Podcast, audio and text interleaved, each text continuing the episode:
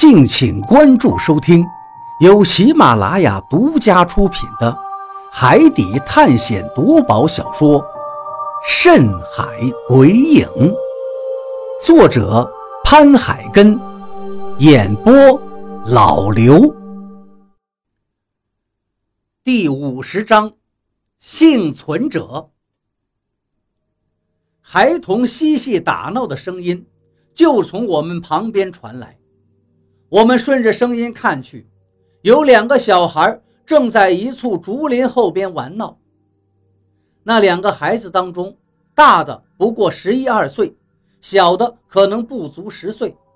他们都是一头金发，白皮肤，穿着兽皮做成的衣服，一看就是欧洲人的样子，跟比利他们差不多。说实话，我第一反应就是。他们可能真是那架美国飞机上幸存者所生的后代。见到了小孩子，我们都很激动，毕竟在这地方能见到人，本身就是一件十分不可思议的事情。于是我们赶紧走了过去。很快，我们来到了小孩子们面前。雷森对那两个正在玩耍的孩子们打招呼。小朋友，你们好。那两个小孩抬起头看到我们，顿时惊慌起来，立即扔下手里的玩具，转身就跑，一溜烟就冲进了其中一栋茅屋中去了。张广川说道：“雷森，看看你，把人家小孩给吓坏了。”雷森翻了个白眼给他，因为把小孩吓跑了，他也很无奈。便解释道：“这能怪我吗？他们可能没怎么见过陌生人。”张广川笑了笑道：“那可不一定。如果是大美女何洛跟小孩说话的话，肯定不会把人家吓跑。”雷森摊了摊手，无言以对。这时我说道：“走吧，我们过去看看有没有大人在家。”话音未落。那户人家的门打开了，从屋里走出来一对夫妇，三十多岁的样子，也穿着兽皮做的衣服。跟在他们身后的就是刚才那个吓跑回去的两个孩子。此时，两个小孩朝我们一指道：“在那里就是他们。”一听这话，我们更加激动了。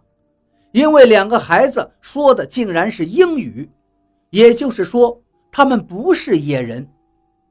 这时，那对夫妇也朝我们这边看了过来，紧接着，他们脸上就露出了震惊的表情。这震惊的表情，就算离我们还有好几米远，也能清楚地看到。而且，除了震惊之外，还显得十分的激动和兴奋，整个人都有些颤抖。之所以我知道他们是激动而不是惊吓，是因为他们一见到我们之后，便立刻向我们迎了上来。朋友，你们是从哪里来的？那对夫妇一边走过来，一边激动地问了起来。见他们看上去毫无恶意，比利说道：“我们是从美国来的，刚才在山上见到下面有房屋。”所以过来看一下，那对夫妇一听这个话，惊喜之情溢于言表。你们是从美国来的，大海外面的大陆过来的。比利点了点头，夫妇俩更加激动了。你们能跟我们讲一讲外面的世界吗？外面是怎么样的？是不是有汽车、有城市，还有很多人？我们点了点头，心里都感到好奇，心想：难道他们连外面的世界都从来没有见过吗？我忍住好奇心问道：“你们既然说英语，应该不是这里的原住人吧？”男子点了点头道：“是的，我们说起来应该算是美国人，因为我们的父母都是美国人。不过……”我们确实是在这座岛上出生长大的。你们的父母是不是四十二年前 DC 杠三班机的幸存者？一旁的船长连忙问道：“是的，我父母确实就是乘坐那架航班来到这里的，后来就回不去了，于是就在这里定居下来。”说到这里，那男子很诧异地问道：“这个你们怎么会知道？”船长说道。因为我们来的时候看到了那架班机。那男子一听才恍然大悟。我问他道：“你父母他们在哪儿啊？”中年男子摇摇头答道：“他们几年前去世了。”这时，中年男子突然又想起了什么似的。对了，大家要是知道外面有人来了，一定会很开心。我这就去通知他们。说完，他飞快地跑去其他几户房屋外面，大喊：“都出来！外面有人来了！”果然，他这一喊，立刻就走出了好几个人。只不过这些人年纪比较大些，都有五六十岁了吧。他们一出来，起初还是一脸疑惑。直到中年男子兴奋地把手指向我们时，他们才终于露出了震惊的表情，然后就快速地朝我们跑了过来。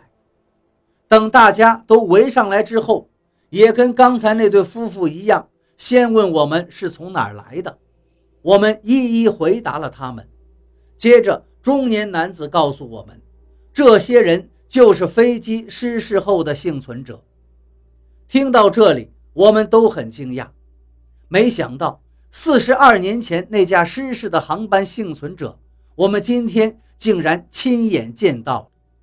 这时，那些老人们激动地握住我们的手，颤抖地说：“你们快告诉我，现在的外面是什么样子？我们有四十二年没有回家了。”说到这儿，他们都哭了起来。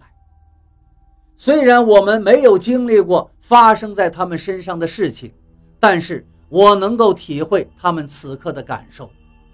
在一座荒岛上生存了四十多年，无论是谁都会想念自己的家乡的。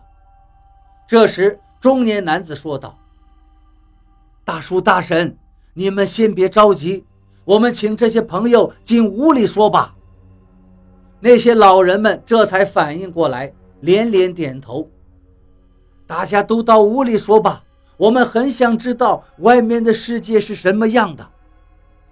我们也都点了点头，接受了邀请，跟着他们进到了房里。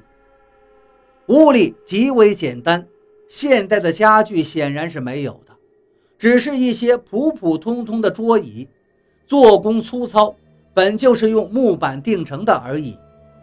进到屋里之后。他们就开始问我们，外面现在是什么样子？我们就开始跟这些人描述现在外面的世界、时代的发展和变化。这一说话就说了好长时间，他们还是不断的问着各种问题。问题问的差不多了，一位老人说道：“可惜呀，我们这一辈子也回不去了。”另一位老人也说道：“现在就算能回去，也没有意义了。家里的父母估计都已经不在了。”说到这儿，他们的眼神也变得暗淡了许多。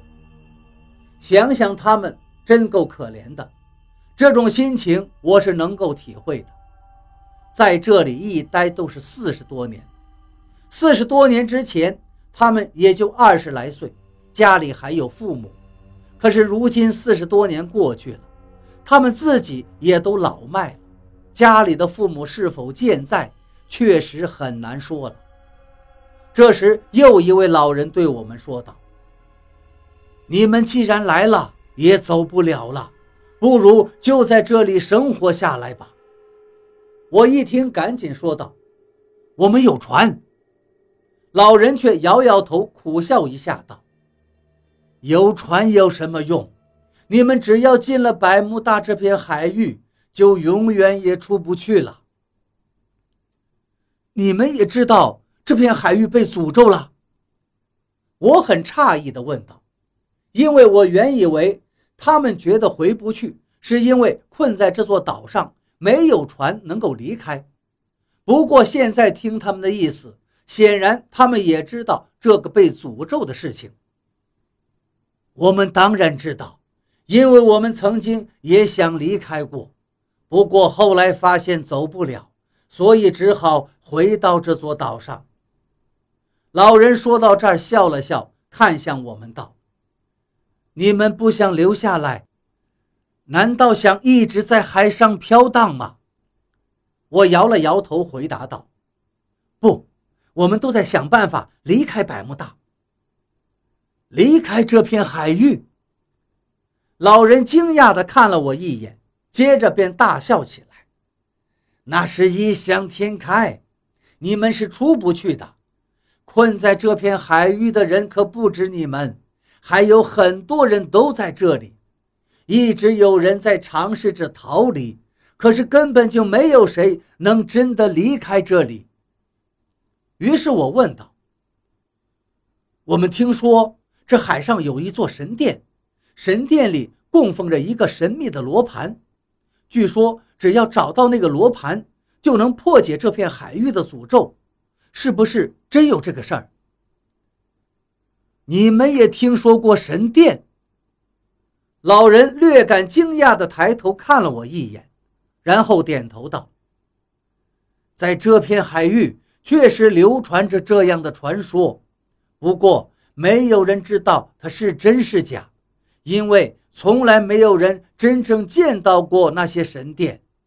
你们要想通过寻找神殿来破解诅咒、逃离这里，估计最后只能是失望。我点了点头，并没有反驳他。对方见我不再说话，不由微微一愣，道：“难道你们真的要去寻找传说中的神殿吗？”是的，我们想去找一下。我们的人都点了点头。